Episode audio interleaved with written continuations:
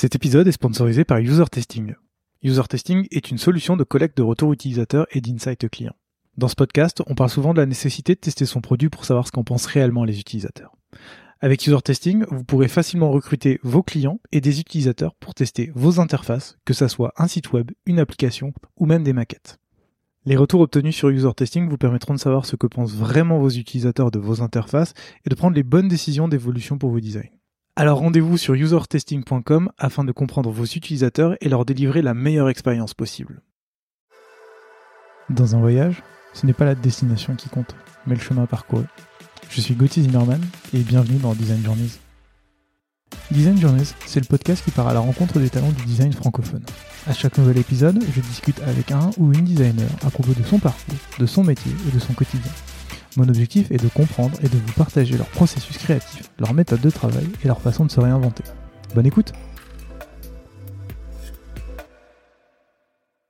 Bienvenue Mathilde dans ce nouvel épisode de Design Journeys. Je suis content de te recevoir pour parler de, recherche utilisateur aujourd'hui avec toi. Euh, Mathilde, pour les personnes qui ne te connaissent pas, est-ce que tu voudrais bien te présenter s'il te plaît? Bien sûr. Bonjour à tous, je m'appelle Mathilde Gauthier.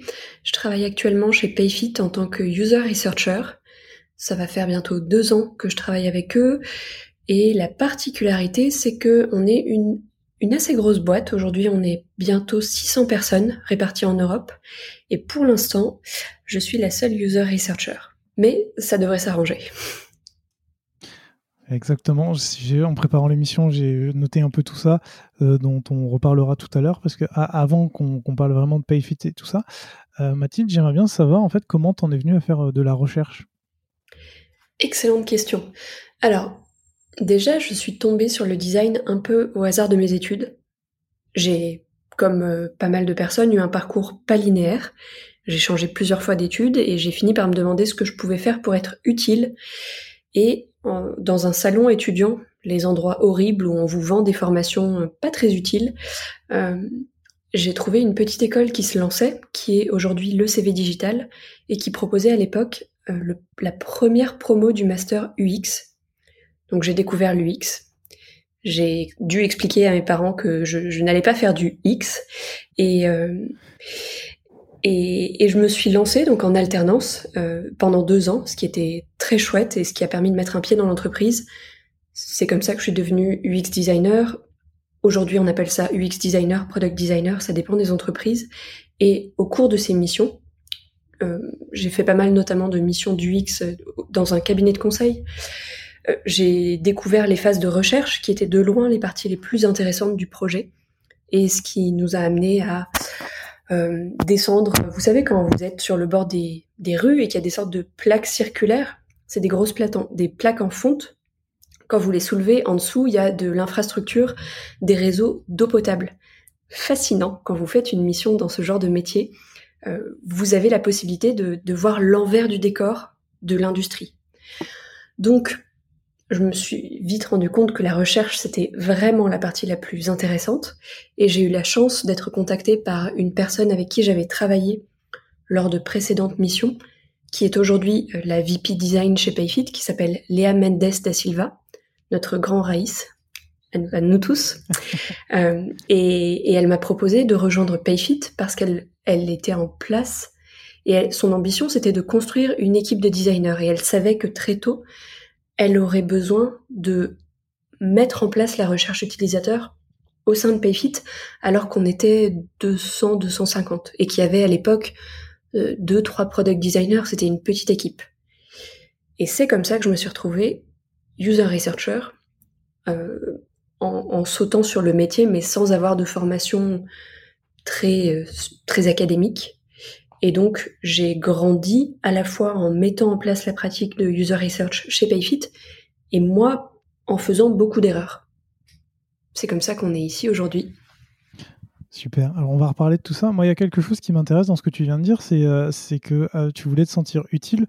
Quand j'ai recherché un peu ton parcours, j'ai vu que tu avais fait des études d'attaché de, presse, si je ne me trompe pas. C'est ça, de communication. Exactement. Et que après, tu, donc, comme tu nous l'as dit, tu as, rejoint euh, le CV digital. À quel moment tu t'es dit que le métier du UX designer, c'était quelque chose, comme tu le disais tout à l'heure, d'utile? Parce que tu disais que tu voulais faire quelque chose d'utile. À quel moment tu t'es dit que, ce métier-là était plus utile que, que dans la communication? En fait, c'est un peu. Ça fait partie des histoires de vie un peu rigolotes. Initialement, je, je bossais pas du tout dans le numérique, je connaissais même pas l'UX. En revanche, en école de communication, on avait la chance de faire un stage par an, donc au bout de quatre ans, on a fait quatre stages avec quatre métiers différents. Et, le dernier stage que j'ai fait, c'était au sein de la fondation Orange, donc la fondation d'entreprise de la boîte que vous connaissez tous, Orange, qui finance des projets qui, euh, qui sont basés sur trois axes. Un axe, c'est la musique, un axe, c'est l'éducation, et le troisième axe, c'est le soutien aux personnes qui sont en situation de handicap. Donc cette entreprise finançait des projets et moi je travaillais sur la branche euh, handicap.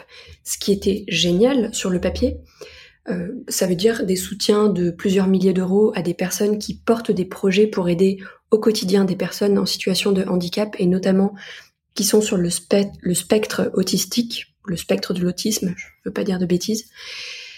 Sauf qu'on s'apercevait, en tout cas on avait pas mal de retours de parents qui nous disait super, vous avez financé telle application, l'idée est géniale, mais dans les détails, ça marche pas tout à fait parce que notre enfant, qui euh, a, plusieurs spécificités, bah, en fait, il est épileptique et euh, la manière dont l'application a été faite avec ces petits machins qui clignotent dans tous les sens, ça ne lui convient pas du tout. Donc, étant d'un naturel, naturel euh, râleur, j'avais tendance à dire mais bordel, Qu'est-ce qui s'est passé au cours du projet pour que personne n'aille parler à des utilisateurs en disant racontez-moi votre vie, comment est-ce que vous vivez aujourd'hui, la personne qui devrait utiliser le produit, quelles sont ses caractéristiques, qui est-elle? Et donc, je savais pas à quel métier ça correspondait, mais en sortant de ce stage, le jour où le CV m'a dit bah écoute, c'est très simple, l'UX, c'est un métier qui est à la croisée des mondes et qui euh, qui t'amène à discuter avec les utilisateurs, à discuter avec le business, à discuter avec la technique, et donc à comprendre les enjeux et besoins de toutes les personnes, les parties prenantes. J'ai l'impression que, que Dieu m'a dit, meuf, c'est pour toi, fonce. Tu vas pouvoir râler, tu vas être payé à râler, et tu vas, tu vas avoir les mains dans le cambouis, ce qui va t'aider à avoir un impact sur un produit numérique. C'était fabuleux comme moment. J'imagine. Alors du coup, avec le recul maintenant, quand tu dis ça, est-ce que aujourd'hui, dans ton métier de tous les jours, en, tant que user researcher, tu, passes vraiment ton temps à râler tout le temps? Oui et non. Il y a une partie du métier qui consiste à écouter les gens râler et une partie du métier qui consiste à, partager euh, de manière un peu plus structurée ces histoires.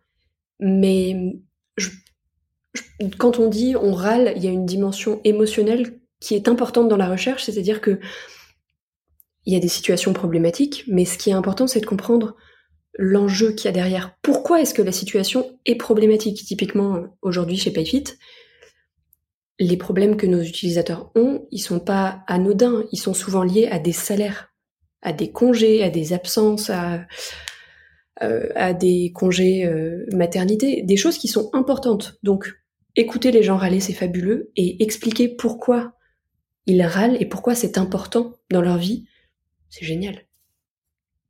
Très bien. Alors, tu nous as raconté ton, arrivée chez, chez PayFit. Euh, d'ailleurs, pour ceux qui ne connaissent pas PayFit, du coup, c'est un logiciel de paie et un logiciel RH en ligne qui a été fondé en 2015. Tout à l'heure, tu disais que vous étiez 600. Euh, euh, si je dis pas de bêtises, si j'ai bien préparé, vous opérez dans cinq pays différents, c'est ça? C'est ça. Initialement, le produit a été développé en France par, par trois copains, trois cofondateurs français. Et puis après, ils se sont aperçus que parce qu'ils avaient imaginé un produit basé sur un langage no-code, donc manipulable par plein de personnes et réutilisable dans plein de contextes, c'était plutôt facile de s'attaquer à d'autres marchés. Donc rapidement, la France a été rejointe par l'Allemagne, l'Espagne, le Royaume-Uni et l'Italie qui est notre dernier, notre dernier pays. Ok, très bien. Toi, tu l'as dit tout à l'heure, tu arrives quand il y a 250 personnes, quand il y a 2-3 designers. Aujourd'hui, pour qu'on imagine bien, l'équipe euh, design, elle est constituée de combien de personnes? J'aurais peut-être dû préparer cette partie. Mmh. Euh, Désolé. Alors, un petit point sur l'organisation. On a une grosse équipe qu'on appelle l'équipe produit globale, qui est au service des cinq pays et qui fournit des expériences qui vont être utilisés par les cinq pays.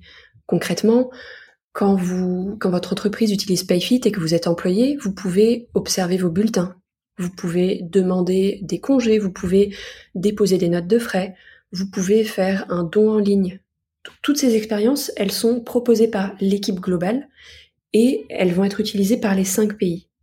Mais à côté de ça, la paye, c'est quelque chose de, de, très local en fait. C'est le droit du travail qui fait une grosse équation et qui fait qu'à chaque mois, vous avez un salaire. Donc, en parallèle de cette équipe globale, on a cinq équipes locales responsables d'une partie de l'expérience. Aujourd'hui, l'équipe design, elle est au sein de cette équipe globale, au service de toute l'entreprise. On a un peu entre 12 et 15 designers. On a trois brand designers, une douzaine de product designers qui travaillent en collaboration étroite avec des PM et des développeurs. Euh, aujourd'hui, je suis la seule en user research, mais ça va, ça va changer. On est en train de recruter quelqu'un en Allemagne, on recrute un lead user researcher. Donc, on est plutôt sur une équipe qui euh, tourne autour de 20 dans les prochains mois. Et toi, euh, en tant qu'unique user researcher, comment tu t'intègres dans cette équipe aujourd'hui? Et, et, par là, ce que je veux dire, c'est comment, comment tu travailles avec eux? Et euh, la, question est assez large parce que ça fait quelques, quelques temps que tu es chez Payfit et, j'aimerais bien qu'on revienne un petit peu en arrière sur comment toi tu as travaillé en arrivant chez Payfit parce que tu le disais, tu, tu as appris la user research un peu sur le tas. Et euh, comment ça s'est passé et comment se passait la recherche avant, avant ton arrivée chez Payfit? Alors, si on reprend un peu l'histoire dans l'ordre chronologique, avant que j'arrive, il se passait des choses, c'est-à-dire qu'il y avait peu de product designers accompagné de PM et de développeurs, qui généraient des expériences. Ils le faisaient du mieux qu'ils pouvaient, c'est-à-dire en étant charrette, en ayant euh, une, grosse pression parce que il y avait beaucoup d'ambition et d'expérience qu'ils voulaient imaginer. Donc la recherche, elle était plutôt faite avec les voisins, les cousins, les copains. Et ça, ça veut dire la recherche. Vite fait de la recherche très artisanale. On est encore dans un mode artisanal aujourd'hui, mais à l'époque, on avait un, fort biais qui était le biais d'une entreprise basée à Paris, composée principalement de cadres et, en France. Donc, donc notre produit, notre produit, il, sentait euh, la France, il sentait Paris et il sentait euh, la tech et les cadres. Et quand on est un produit qui veut s'adresser au problème général de la paye, bah en fait, euh, c'est pas représentatif. Donc, c'est aussi pour ça qu'on a voulu mettre en place de la recherche assez tôt. On a eu l'expérience de fonctionnalités qui ont été développées sans trop faire de recherche, sans designer, et qui ont été des flops, c'est-à-dire des, projets dans lesquels on a investi pas mal d'argent et de temps et de ressources, et qui en fait étaient invendables. Donc, ça a été plutôt facile d'arriver, soutenu par Léa, en, euh, en tant que user researcher, même si je ne savais pas grand-chose, pour faire un bilan et observer, très bien, dans un premier temps, comment est faite la recherche actuellement, quels sont les problèmes rencontrés par les équipes. Donc ça, c'est une phase d'onboarding, d'immersion, d'audit, beaucoup de petits schémas, beaucoup d'entretiens, pour arriver au stade où on dit très bien. Aujourd'hui chez Payfit, la recherche, c'est douloureux. Parce que personne n'a le temps, parce qu'on ne sait pas à qui s'adresser. Pour le recrutement, c'est lent, c'est pénible. Euh, on n'a pas d'outils, on n'a pas de process, on ne sait pas à qui s'adresser, et puis on n'est pas très sûr de nous. Le deuxième temps, ça a été de dire, ok, compris. Bon, en revanche, en termes de contraintes, euh, je suis toujours toute seule, et puis on est 200 ou 300, je peux pas faire de miracle. Donc la proposition, c'est, on veut faire monter en compétence le plus de personnes possible. Cette phase-là, ça veut dire mettre en place une base de connaissances communes, on a appelé ça une toolbox. En gros, c'est une page Notion dans laquelle on explique comment faire de la recherche simplement.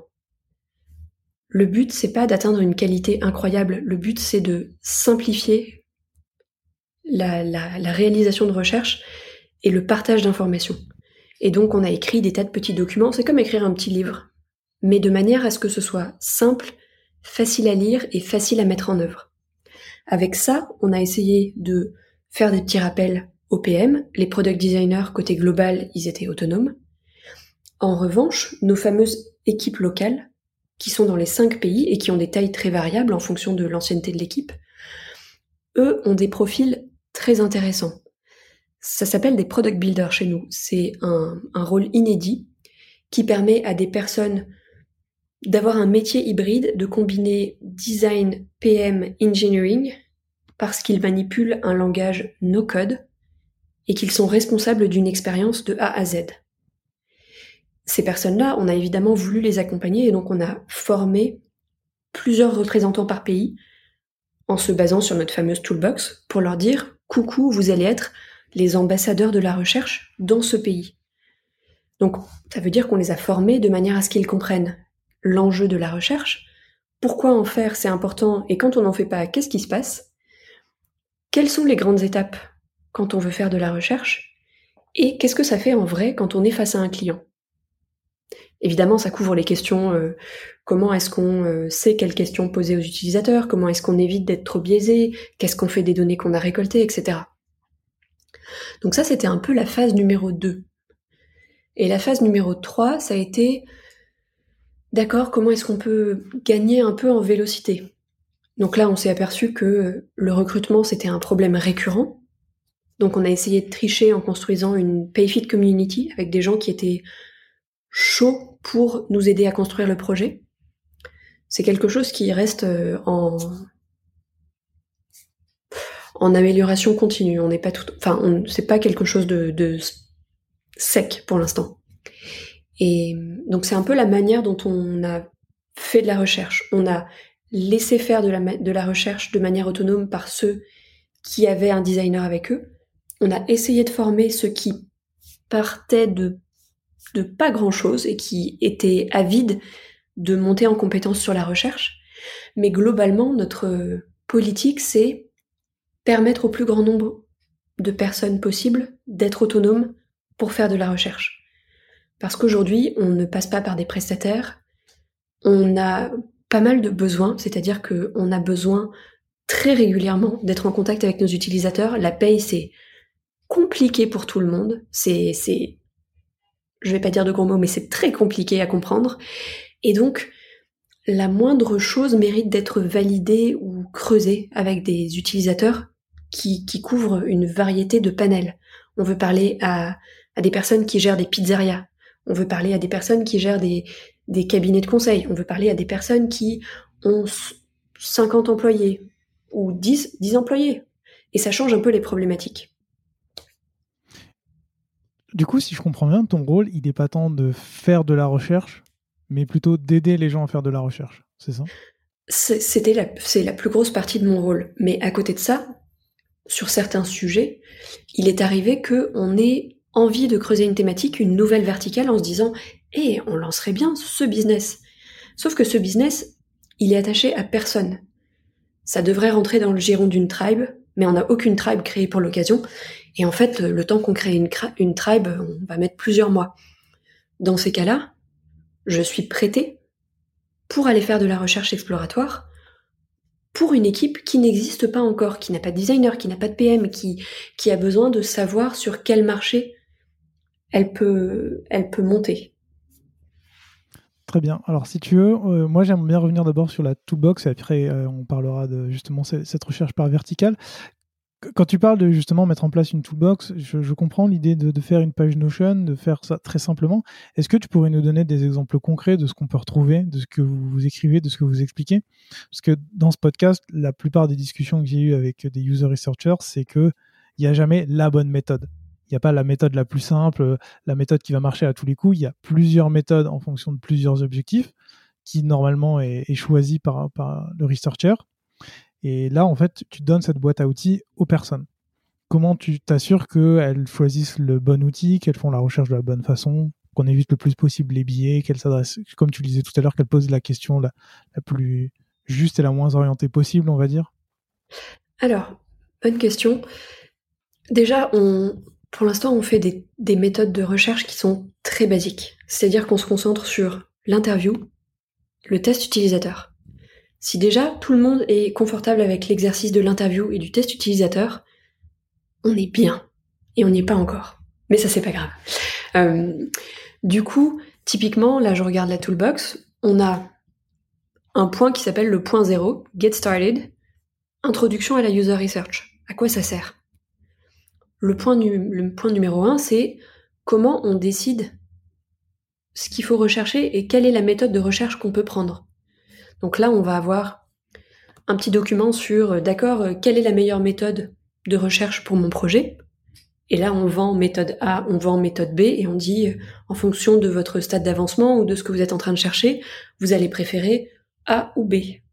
Ensuite, on a un petit template qui dit, coucou, ce serait bien de nous expliquer tout ça dans un petit discovery plan, tout simple, histoire qu'on, quand on discute, qu'on ait les bonnes informations sous les yeux. Et après, on rentre un peu dans, dans le vif du sujet, tous les détails logistiques qui font que ça marche ou pas. Ça va être comment est-ce qu'on identifie les bons utilisateurs, comment est-ce qu'on leur parle, quels sont les outils de data à notre disposition, comment est-ce qu'on partage en interne le fait d'avoir contacté telle personne le lundi pour éviter qu'une autre équipe le contacte le mardi. Et après, on passe sur cool, on a recruté nos utilisateurs, comment est-ce qu'on prépare et comment est-ce qu'on conduit notre recherche? Donc on a un protocole très détaillé sur très bien, une interview en remote, ça se passe comment? Un user test en remote, ça se passe comment? Et dans chaque document, on trouve trois phases. Le avant, qu'est-ce qu'il faut préparer? Le pendant, le jour J, qu'est-ce qu'il faut faire? Et le après, qu'est-ce qu'on fait de toute l'information qu'on a récoltée. Donc c'est vraiment des guides un peu modulables qui permettent à chacun de dire bah tiens euh, moi j'ai besoin de euh, ce document et puis j'ai besoin d'aller voir un peu comment on fait euh, un disons une interview. Et après on rentre dans le détail de concrètement si tu fais une interview, on a besoin que tu poses des questions. Et dedans on précise bah tes questions, il faut qu'il y ait un nombre limité, il faut que tu aies testé ton guide d'interview. Euh, la manière de poser des questions, ça va commencer par euh, déterminer euh, un peu le contexte de chaque personne. Demandez-leur de se présenter, de vous raconter comment ils travaillent. Et on pousse l'exercice jusqu'à expliquer comment on fait une intro. Bonjour, nom de la personne, comment allez-vous, merci de prendre le temps de discuter avec nous aujourd'hui. Et on essaie d'expliquer aux équipes produits qu'il faut jarter le jargon. On arrête de dire équipe produit en parlant à quelqu'un qui est pizzaiolo. Il s'en fout, il sait pas ce que c'est une équipe produit. Et c'est très bien. Donc on essaie de donner un peu les euh, do's and don'ts.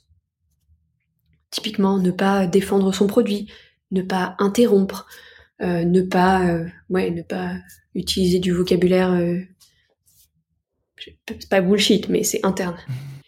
Euh, ce genre de choses.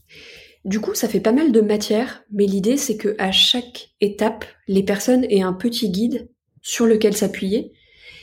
Au pire du cas, ils nous pingent et ils nous disent coucou, je voudrais te présenter mes questions, il y a aucun souci, on en parle ensemble. Mais le gros du travail a été fait et ça nous évite de nous répéter trop souvent.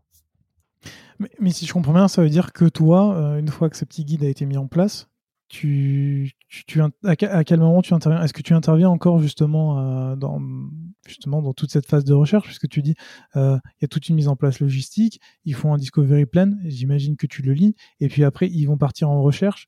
À quel moment toi tu, tu arrives pour dire par exemple oula attention carton rouge il y a un problème ou tu laisses faire jusqu'au bout et tu fais uniquement l'analyse des résultats avec l'équipe? Alors, j'essaie d'intervenir à différents points du projet pour checker le Discovery Plan.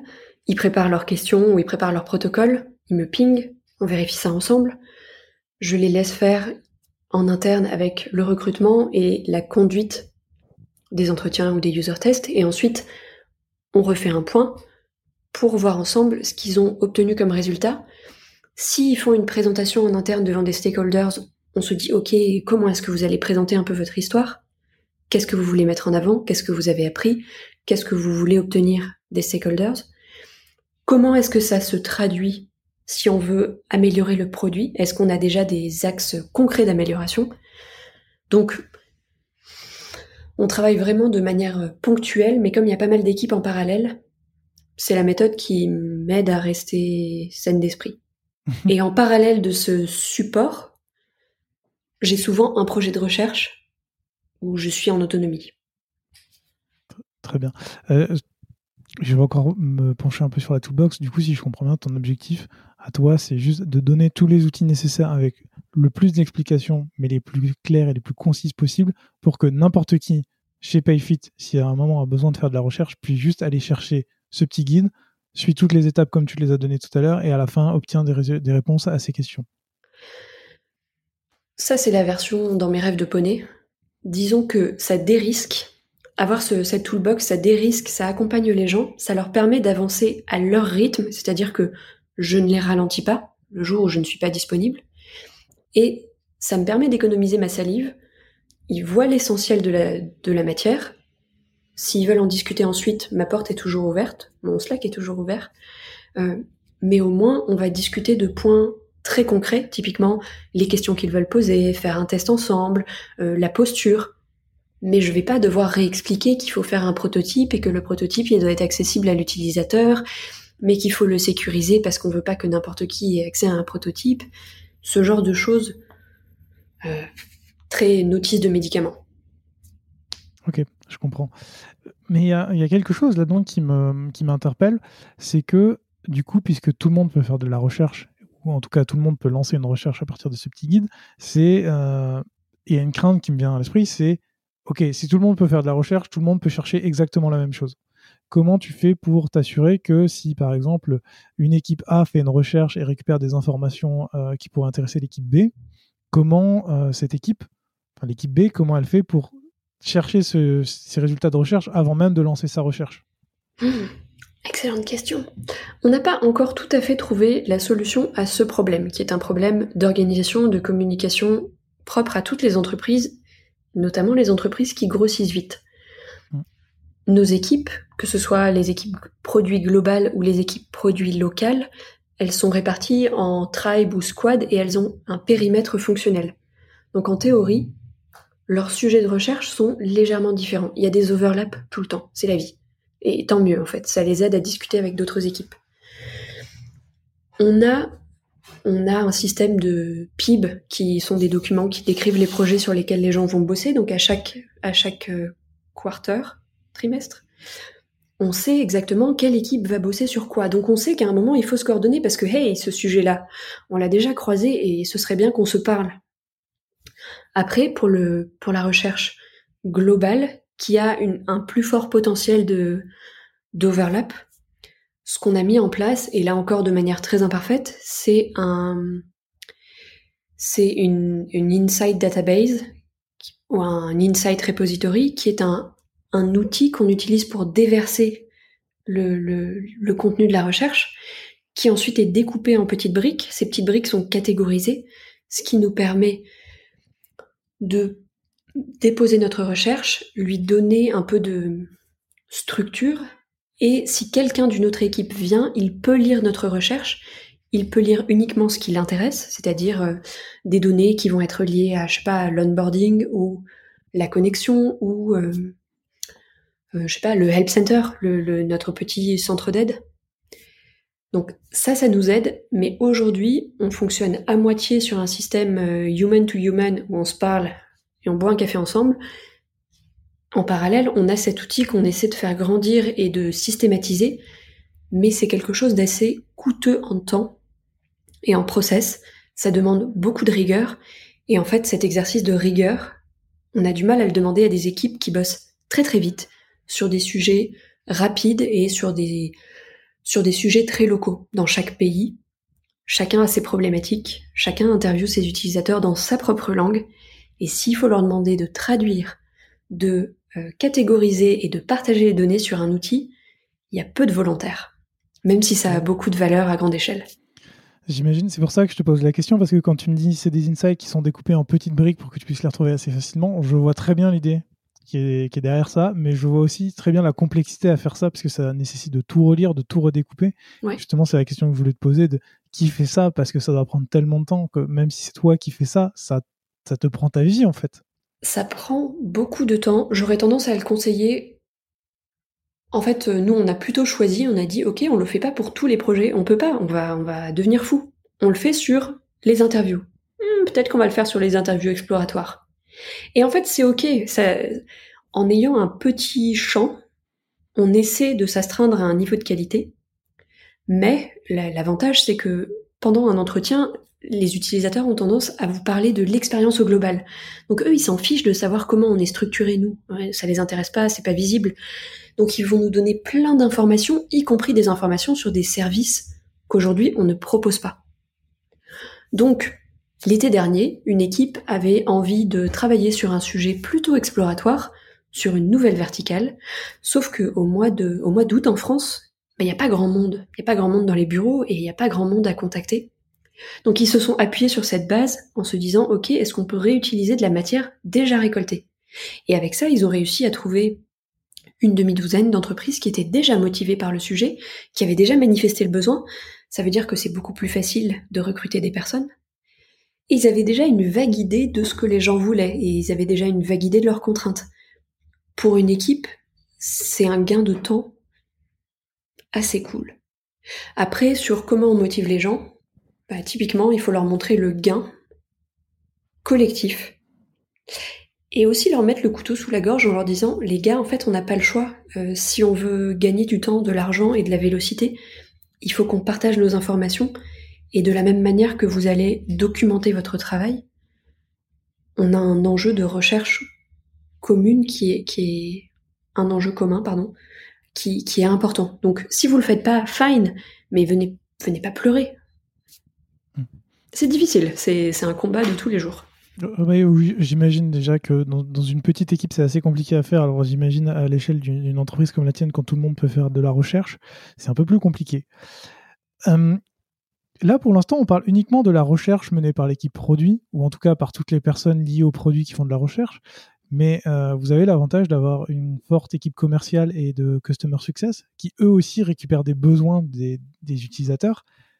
Comment euh, vous intégrez justement toute cette recherche annexe qui, même si elle est assez biaisée parce qu'elle est faite par, des personnes qui soit cherchent à vendre, soit cherchent absolument à aider, euh, apporte quand même de l'eau au moulin et permet de simplifier la recherche ou en tout cas de trouver des bonnes informations pour améliorer le produit Alors, c'est c'est vrai, c'est une source d'informations très précieuse. Ce qui est intéressant pour nous, c'est le volume d'informations générées. Donc on va avoir tendance à passer plutôt par de l'analyse quantitative pour voir les sujets les plus importants qui sont remontés. Et une fois qu'on a le hot topic en tête, on va aller creuser, donc voir les témoignages qui sont remontés, mais on fait quand même pas l'impasse sur une petite recherche euh, bien faite, de manière à s'assurer que les feedbacks qui sont collectés sont, sont honnêtes et, et reflètent la vision de l'utilisateur et pas la vision que nous avons de l'utilisateur. Mais, mais clairement, pour les petites structures, le fait de s'appuyer sur les retours générés par les sales, les retours générés par le service client, le, le customer support, c'est indispensable et c'est gratuit. Et, et en fait, faire des ponts entre l'équipe produit et ces équipes-là qui sont au contact des utilisateurs toute la journée, ça, ça donne une perspective beaucoup plus intéressante à leur métier. Ça donne du sens. Donc, idéalement, il faudrait que les deux équipes soient côte à côte euh, dans les bureaux. Aujourd'hui, en remote, euh, on fait des binômes.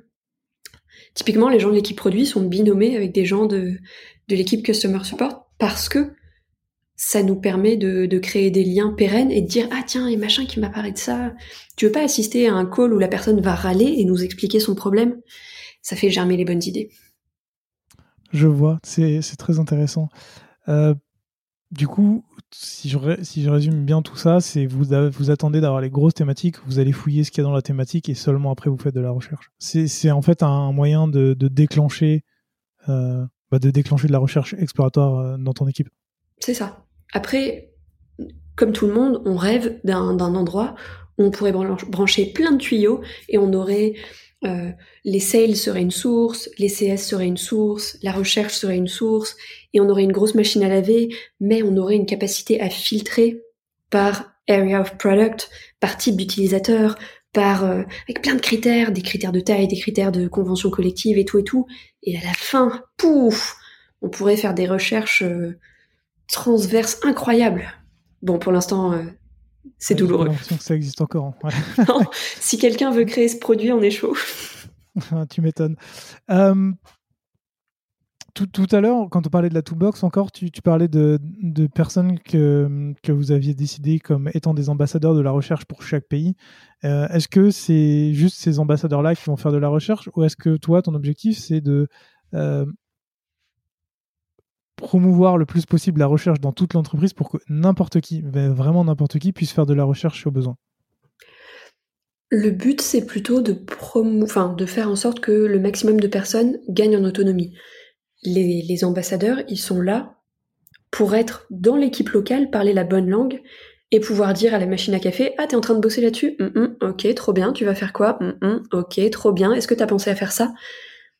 En fait, ils, ils sont des, On forme un réseau et l'idée c'est qu'ils euh, ils diffusent la bonne parole de hum, si tu fais pas de recherche, on va foncer dans le mur. Euh, et, et c'est très précieux. Et aussi, ils sont en mesure de nous aider euh, parce qu'ils parlent la bonne langue, parce qu'ils ont une connaissance du contexte du pays et de la culture qu'on n'a pas forcément quand on n'est pas quand on est dans un autre endroit. Je, trouve ça très intéressant parce que plusieurs personnes que j'ai reçues dans, dans, ce podcast font, euh, bah, ont un produit euh, international en tout cas sur au moins deux pays qui parlent des langues différentes. Et généralement, la recherche ne se concentre que sur un des pays, euh, au hasard la France, dans, le cas qui nous concerne. Et là, je trouve ça vraiment intéressant, le système que vous avez mis en place, parce que ça permet vraiment d'avoir des retours pertinents de chaque pays et en fait d'autonomiser tout le monde. Et euh, je trouve ça vraiment très intéressant. J'avais une question à ce propos justement sur euh, comment vous faites la recherche à l'international, mais je pense que je n'ai même pas besoin de la poser puisque, puisque tu y as répondu. Bah, non mais entre parenthèses, on galère, hein, comme tout le monde. Enfin, quand il faut faire de la recherche dans cinq pays en parallèle, on n'est pas bien. Mais on se démerde. On, fait notre credo, ça reste on avance, c'est pas parfait, mais on avance. On limite la casse, on s'améliore de mois en mois. Mais c'est pas grave si c'est pas parfait. On peut pas attendre d'avoir tout compris, euh, tout, tout bien mis en place pour, euh, pour se lancer.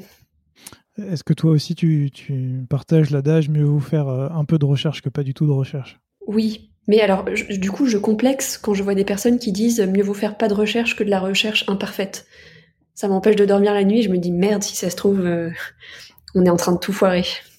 Ouais, justement, c'est pour ça que je te pose la question, parce que moi aussi j'ai déjà entendu ça, et moi aussi ça me fait paniquer de me dire, euh, ok, bah, du coup j'ai fait de la recherche, mais je sais pas si elle est parfaite, mais en fait comment on fait une recherche parfaite? Puis il y a pas très longtemps dans, ce podcast, j'ai reçu euh, Grégoire qui me parlait euh, justement de, où je lui parlais de ça, et il me disait, mais en fait, il n'y a pas de recherche parfaite, puisque de toute façon elle est biaisée de fait. Donc en fait elle sera jamais parfaite, donc il faut faire de la recherche, quelle que soit la quantité de recherche que tu fais. Hmm. Oui. Alors en plus dans le numérique, ce qui est plus ou moins intéressant, c'est que on est sur des cycles plutôt courts de développement.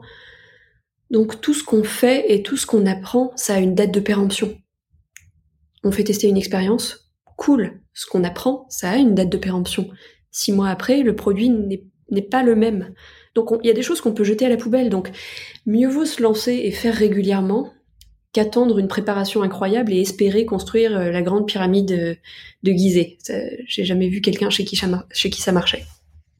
Je, comprends tout à fait. Euh, si, on reste encore dans la recherche avant de parler vraiment de, toi, euh, tout à l'heure tu parlais de espèce de pool d'utilisateurs que vous avez mis en place, que vous pouvez contacter quand vous avez besoin, etc. Est-ce que tu peux nous dire un peu comment vous l'avez mis en place et comment vous le maintenez? Parce que tout à l'heure tu nous parlais de l'équipe A doit pas contacter euh, cette personne qui a été contactée hier par l'équipe B.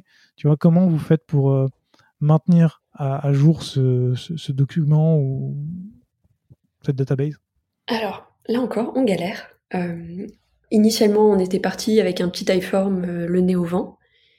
Et, en fait, c'est pas con de partir de quelque chose de très léger. Le but, c'était de de diffuser ce typeform en disant coucou, nous, on cherche à améliorer PayFit. Si vous voulez nous aider à construire l'outil qui vous convient, qui correspond à vos besoins, rejoignez-nous et, euh, et dites-nous ce qui vous intéresse. Bon, sauf que dedans, évidemment, il vous faut deux, trois questions clés. Typiquement, quelle langue parlent les personnes? Parce que c'est pas parce que quelqu'un utilise un produit dans le pays France qu'il est français ou qu'il parle français. Et c'est pas mal de savoir à qui s'adresser quand vous avez une personne capable de faire de la recherche en une langue spécifique. Et ensuite, on a essayé de leur demander quelles sont les thématiques qui vous intéressent. Quand vous avez un produit avec des options, qui sont payantes, les gens s'abonnent à telle option, etc. Vous voulez pas leur poser des questions sur, je sais pas, les notes de frais quand eux ils en font pas et ils n'ont pas le besoin et donc ils vont ils vont rien vous apporter. Donc c'est un peu les deux questions principales qu'on posait. Euh, après on posait des petites questions comme euh, comment est-ce qu'on peut vous contacter? Il y a des gens qui kiffent le téléphone, vous les appelez ils sont contents. Moi vous m'appelez, euh, bah, je vous réponds pas et puis je vous répondrai jamais, c'est pas grave. Donc savoir si les gens sont à l'aise pour être invités par email, par téléphone, par SMS, c'est cool, ça vous aide à créer du lien. Euh, rapidement l'utilisation de cet outil, au fur et à mesure que la, base grossissait, c'est devenu un peu compliqué. Ce qu'on faisait initialement, c'était un dispatch en disant attention, début de quarter, toi tu as tel pool de clients qui sont intéressés par ta thématique, toi tu vas avoir tel pool de clients qui ont telle caractéristique, et comme ça, chacun ses copains. Et on mélange pas les copains, et on va pas taper dans les copains des autres. Euh, ça c'est théorique sur le papier, c'est en pratique c'est un peu moins propre. Euh, je suis, je ne suis plus sur ce sujet, mais je, sais qu'on est en train de passer avec un avec un outil, un truc qui est fait pour ça, qui va nous aider à gérer ce flux d'informations. L'intérêt, c'est qu'une communauté c'est vivant. Vous récupérez des informations, mais vous devez en donner aussi. Est-ce que les gens sont toujours vivants? Est-ce que les gens sont toujours chauds pour vous parler? Est-ce que les gens sont toujours dans la même boîte? Faut pas oublier que tout le monde change de poste régulièrement et vous avez besoin de savoir tout ça. Tu aurais le nom de l'outil? Eh non, je suis très mauvaise, ne, m'en veuillez pas. Hmm. Bon, c'est pas grave, à la limite, je te le redemanderai une fois qu'on aura fini d'enregistrer et je rajouterai le, lien de l'outil dans, la description de l'épisode pour Je crois qu'on n'a pas encore signé, donc je voudrais pas m'engager sur un truc qui est pas sec. Pas de souci, je comprends totalement. Bon, si on revenait un petit peu à ton travail, à toi au quotidien, après tout ce que tu as mis en place pour aider les autres à faire de la recherche et euh, soulager ton travail, toi, tout à l'heure, tu nous parlais un petit peu de, ce que tu appelais la, recherche verticale. Est-ce que, est-ce que, pour qu'on s'entende sur les termes, c'est un petit peu ce que d'autres de mes invités ont appelé la, recherche fondamentale, c'est-à-dire faire de la recherche pour trouver des nouvelles idées, des nouvelles choses, pour euh, trouver faire de nouvelles features, créer un nouveau produit, améliorer l'entreprise? Alors, en parlant de vertical, je pense que je parlais d'une fonctionnalité précise qui n'existait pas encore, qui est un ensemble, enfin, une business unit, si on veut mhm. être euh, vieille école. Euh, mais à côté de ça, on fait aussi de la recherche que j'appelle exploratoire, qui vise à comprendre les préoccupations actuelles et la manière dont nos utilisateurs vivent l'expérience, pour ensuite accumuler pas mal d'informations et se dire qu'est-ce qui revient? On a, on a des choses qui sont positives. Les gens apprécient tel point, tel point, tel point. Cool. On se met une petite tape sur l'épaule et on continue. Qu'est-ce qui est un point de douleur exprimé par beaucoup de personnes? Chez nous, il y en a beaucoup. C'est très cool. Ça nous aide à nous dire très bien, nos clients expriment des besoins. Ces besoins, ça peut être des besoins de fonctionnalité, mais ça, on en entend beaucoup. Les besoins qui m'intéressent, c'est des besoins émotionnels. Ça va être euh, j'ai besoin de sentir que je suis en contrôle, que, que je maîtrise la situation. J'ai besoin de transparence, j'ai besoin d'autonomie. Ça, c'est intéressant parce que derrière, on va... En fait, ça va être un fil rouge pour tout ce qu'on va développer, peu importe l'équipe dans laquelle on est. On doit être en mesure de se dire, est-ce que l'expérience qu'on est en train de construire ou d'améliorer, est-ce qu'elle répond à l'enjeu d'autonomie de nos clients? Oui ou non, on peut donner une note, peu importe. Et ça, c'est plus intéressant que juste dire nos clients ont besoin de, de vidéos pour comprendre comment utiliser le produit. Le, cet exemple-là nous donne une réponse à court terme, mais le fait de savoir que les clients ont besoin d'autonomie ou de personnalisation ou de, ou de contrôle ou de surveillance, de mécanismes de, ouais, c'est ça, de, de protection, ça, c'est intéressant parce qu'on peut l'utiliser pendant plusieurs mois. Et on peut l'utiliser dans plusieurs équipes. Alors, je trouve ça intéressant parce que ce que tu appelles la recherche exploratoire, beaucoup de, mes invités ont dit que souvent, ils n'ont pas le temps de le faire. Parce que tu es pris dans le es pris dans le flow de sortir toujours des nouvelles features ou alors d'aller toujours plus vite, de grossir, t'as pas le temps, tu obligé de mettre en place tout ce qu'on s'est dit euh, avant dans cet épisode. Quand est-ce que tu trouves le temps, toi, de pouvoir justement faire cette recherche exploratoire, d'aller passer du temps avec des, utilisateurs pour savoir un peu bah, ce qu'ils pensent du produit, comment ils se sentent, comment ils vont, qui, de prime abord, rapporte pas grand-chose à l'entreprise, si tu parles d'un point de vue futur, mais rapporte beaucoup plus sur le long terme et sur tout ce qui va arriver ensuite. Alors notre organisation nous aide déjà à répartir ces tâches. Typiquement, Aujourd'hui, les personnes qui sont en charge de faire de la recherche de manière à améliorer des fonctionnalités ou l'expérience produit, c'est soit des product designers dans des tribes, donc toute la grosse équipe globale, soit dans les équipes locales, sur un périmètre très précis. Donc ces personnes-là sont en charge d'améliorer le produit. Moi, le luxe ultime, je sers à rien. C'est-à-dire que si je meurs, la boîte s'écroule pas. Parce que j'améliore pas les fonctionnalités. Mais l'intérêt en étant inutile, c'est qu'on peut travailler sur des sujets qui sont dans les interstices, qui touchent plein d'équipes, mais qui n'appartiennent à aucune équipe précisément. Et donc personne ne s'en saisit parce qu'on n'a pas le temps, on a d'autres priorités. Donc, je passe dans les, dans les petits trous pour aller chercher plein d'informations. Et après, la difficulté, c'est aller alimenter toutes les équipes et faire en sorte que ça vienne pas que ça influence leur roadmap, mais que ce soit pas perçu comme, euh, comme une contrainte. En fait, il faut que la recherche alimente et soit bénéfique, mais pas qu'elle ait un côté tyrannique. Et comment tu fais justement pour, euh, pour toute cette recherche qui est, euh, qui est faite à côté, qui concerne plus ou moins aucune équipe, mais qui concerne tout le monde à la fois? Comment tu fais une fois que tu as fait, une fois que tu as obtenu des résultats?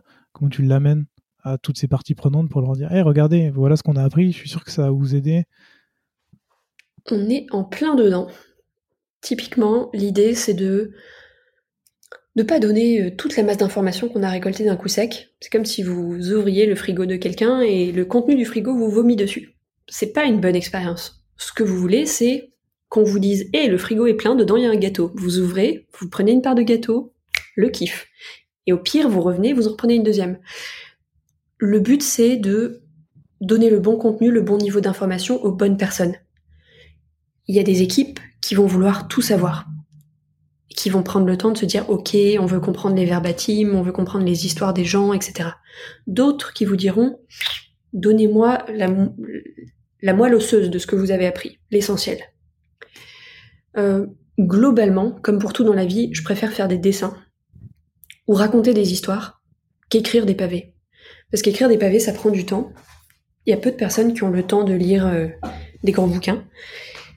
Alors que raconter une histoire et avoir sous les yeux un parcours qui vous dit voilà à tel moment la personne a rencontré tel problème, voilà ce qu'elle a ressenti, chez nous voilà ce qui s'est passé, ça permet à la fois d'avoir une proximité émotionnelle, de se dire ah putain la personne était vraiment dans la merde.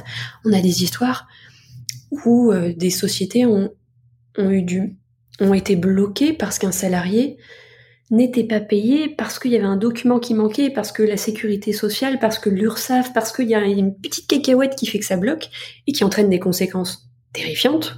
On vous dit pas de salaire, pas de salaire, pas de salaire. Bon, pas de palais, pas de palais, vous êtes dans la merde quand vous avez un prix immobilier, des enfants, euh, un poney ou euh, envie de vous acheter euh, des plantes euh, parce que vous, vous aimez transformer votre appart en jungle.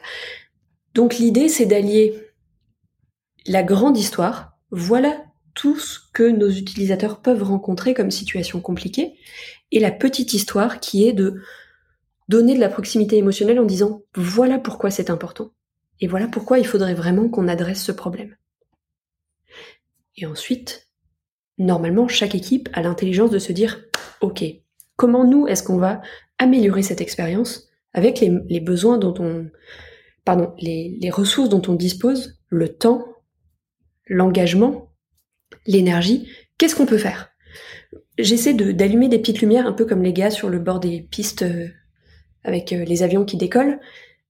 L'idée, c'est d'aller à peu près entre les lignes. Après, si vous n'êtes pas parallèle aux lignes ou si vous, pas, vous n'allez pas assez loin, c'est pas grave, chacun fait de son mieux. Mais au moins, vous savez qu'il y a un endroit vers lequel on tend, tous, dans l'entreprise. Ça fait beaucoup de métaphores. Oui, mais au moins c'est très clair. Je, trouve ça très imagé. Ça, revient un petit peu à ce que tu disais de faire des petites histoires euh, C'est beaucoup plus percutant qu'un gros pavé de texte. Et, euh, on en revient du coup à cette histoire de vaut mieux faire un petit peu de recherche que pas de recherche. Euh, est-ce que quand tu parlais tout à l'heure de, recherche verticale, tu, tu, fais à peu près la même chose? Parce que là, la recherche verticale, ça va être plus rechercher une nouvelle feature, tu vas aller voir des utilisateurs à nouveau, faire de la recherche exploratoire. Est-ce que là, comme il n'y a pas d'équipe qui existe pour ça, est-ce que ton objectif, c'est juste d'arriver avec euh, des éléments de réponse pour que, euh, une fois que tout est prêt, une équipe puisse être constituée? C'est ça. L'idée, c'est un peu qu'on comprenne le besoin, qu'on puisse commencer à estimer la complexité et la faisabilité, et que ça donne une raison d'être à, une, nouvelle équipe. Qu'on dise, bah attendez, là, il y a un tel besoin client, euh, et puis des personnes en parallèle font des recherches sur le marché pour voir s'il y a des acteurs, des concurrents, etc. Qu'à la fin on dise bon, ce serait intéressant d'investir là-dedans. Et après l'équipe se saisit du sujet et continue. Ok, très clair. Euh, tout à l'heure, tu as dit que le luxe ultime, c'était euh, c'était qu'une sert à rien. Et pourtant, tout à l'heure, tu nous as dit que vous alliez recruter un, un ou une nouvelle euh, UX researcher en, en Allemagne et, euh, un will lead, c'est que finalement, si tu dois avoir d'autres personnes dans ton équipe, c'est que tu ne sers pas tant à rien que ça. Pour l'entreprise, ça a de la valeur, à long terme. À court terme, je conçois qu'on se pose la question de OK, c'est quoi l'impact de cette personne? Mais ça, ça, dépend de la maturité des entreprises. Il y en a pour lesquelles il faut se battre pour expliquer ce qu'est la recherche, à quoi sert la recherche, quel est le coût de ne pas faire de la recherche. Chez nous, on a euh, Léa qui est, notre bulldozer attitré et qui a une force de conviction qui fait qu'il n'y a pas trop de débat. En tout cas, il y a eu un peu de débat au début, mais il s'est très vite éteint. Maintenant, on a des problèmes de riches, c'est-à-dire qu'on veut faire de la recherche tous les jours et qu'on se rend compte que ça prend du temps et on se dit est-ce que c'est scalable? Oh non, c'est pas scalable, c'est terrible. Comment on fait? Bref, c'est une, une, bonne chose. Euh, je ne sais plus quelle était la fin de la phrase? Hmm. Je suis désolée. Aucun problème. Je te parlais justement du fait de recruter euh, ah, oui, oui. Bah, disons que là, l'enjeu, c'est de, de, disséminer la recherche, de faire en sorte que on ait davantage de points de contact, de points de contact entre les équipes et les, les utilisateurs, qui soient capables de donner de diffuser des bonnes pratiques et un certain savoir-faire. Donc, cette, personne, aujourd'hui, elle est nécessaire en Allemagne, surtout que dans l'équipe globale, on a très peu de personnes qui savent parler un mot d'allemand, autre chose que Kartoffelsalade. Euh, donc, on, sait qu'on a des besoins en, Espagne, on, s'arrange. Euh, les gens sont, sont, très très chauds pour participer, on a plein de gens qui parlent espagnol. Mais les équipes. En fait, ce qui est marrant, c'est que c'est les équipes locales qui volontairement commencent à se dire Eh, mais nous aussi, on en veut un. Mais nous aussi, on veut ça. Est-ce qu'on peut avoir un user researcher, s'il vous plaît? Et, et, ils font des jobs un peu hybrides en fonction de la taille des, des équipes. Soit ça va être un poste de pure recherche, soit ça va être un poste hybride recherche et design. La personne qu'on est en train de recruter en, en lead user researcher, elle aussi a un poste hybride on recherche quelqu'un qui soit en mesure de coordonner et de faire un peu de research ops. Donc, n'ayez pas peur si vous avez un parcours qui n'est absolument pas linéaire, ça a de la valeur, et on est pas mal à rechercher des personnes flexibles, aux compétences multiples qui peuvent un peu faire OK, on vous fait du sur-mesure. Très bien. Est-ce que toi, ça, cette arrivée de, de personnes dans ton équipe, ça va à terme avoir un impact sur ton travail et sur tout ce que tu nous as raconté aujourd'hui Bien sûr. Là, quand on est tout seul, il y a plein de problèmes. Très cool. On finit par les résoudre un petit peu, on se plante. Quand on est deux, on rajoute un problème qui est il faut s'aligner. Quand on est trois, ça va, pour l'instant c'est cool, on se rode, etc. Mais c'est comme dans n'importe quelle équipe, il y a une taille critique. Au-delà de cette taille critique, il faut mettre en place des choses qui soient cadrées, sinon c'est la foire d'empoigne. Typiquement, on va avoir besoin de s'harmoniser sur tous nos pratiques, nos livrables, nos attentes, la manière dont on écrit, euh, la manière dont on partage l'information. Et oui, ça va générer pas mal de discussions et pas mal de, travail, mais c'est aussi une force euh, parce que on va gagner en profondeur, j'espère, euh, et en capacité à se challenger. On devrait grandir les uns avec les autres. Est-ce que toi, ça te donnera pas aussi du temps pour faire plus de recherches? Hmm, Peut-être, mais je, je, préfère ne pas. C'est ça. Ça marche, Mathilde. Merci beaucoup pour, euh, bah, tous ces éclairages sur comment vous fonctionnez euh, chez Payfit, sur toute la recherche, toute cette partie d'évangélisation et d'explication de la recherche pour toutes les personnes dans une équipe. Et je trouve ça hyper intéressant de d'avoir une personne dans l'équipe qui est dédiée à la recherche, mais qui fait le maximum pour que euh, tout le monde fasse de la recherche et puisse avancer hein, dans une seule et même direction.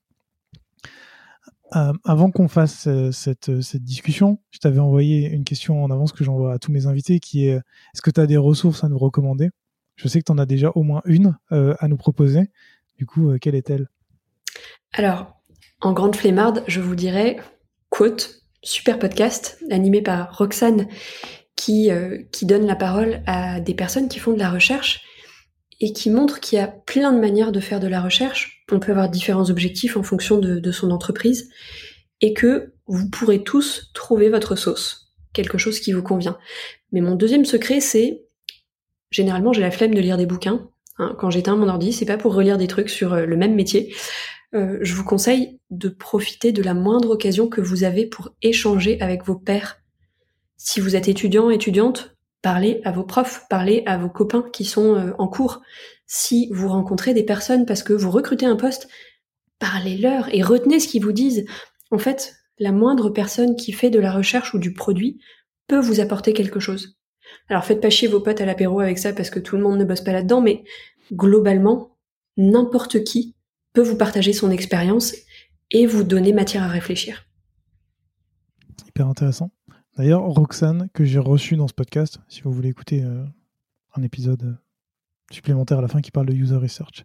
Mathilde, si des personnes veulent te contacter pour justement discuter de ton travail, savoir ce que tu fais, comment tu le fais, poser des questions supplémentaires par rapport à ce qu'on s'est dit aujourd'hui, on les renvoie vers où? Ouf, euh, LinkedIn c'est bien, c'est généralement je réponds. Généralement. Effectivement, effectivement, tu réponds. Euh, bah, je mettrai le, lien de, ton profil euh, dans la description de l'épisode, comme ça tout le monde pourra te contacter s'ils en ont envie. Ça marche. Est-ce que je peux faire passer un dernier message? Mais bien sûr. Ok. Globalement, quand, on, quand je suis arrivée, on était 250. Aujourd'hui, on est 600. Vous imaginez bien qu'on est une boîte qui grossit et on a beaucoup d'opportunités qui s'ouvrent. Ça va du lead designer au design ops, au UX writing, à des PM, des ingénieurs. Si vous voulez bosser dans le produit, n'hésitez pas à faire toc toc et regardez les offres qu'on a. Ça devrait se débloquer de mois en mois. On devrait même recruter des product builders, ce fameux métier hybride. N'hésitez pas. Et eh ben, eh ben, très bien, je mettrai un, lien euh, dans la description vers. Euh, tu, me diras lequel pour regarder les jobs qu'il y a chez Payfit. Et puis voilà. Trop bien. Mathilde, merci beaucoup pour le temps que tu m'as accordé et puis pour euh, cette discussion euh, hyper intéressante sur la user research. Et puis euh, à très bientôt. Merci Gauthier, à bientôt. Merci d'avoir écouté cet épisode jusqu'au bout. Si vous l'avez aimé, n'hésitez surtout pas à vous abonner sur votre application de podcast préférée. Vous pouvez aussi mettre 5 étoiles sur Apple Podcast, c'est ce qui m'aide le plus à faire découvrir l'émission. À très bientôt.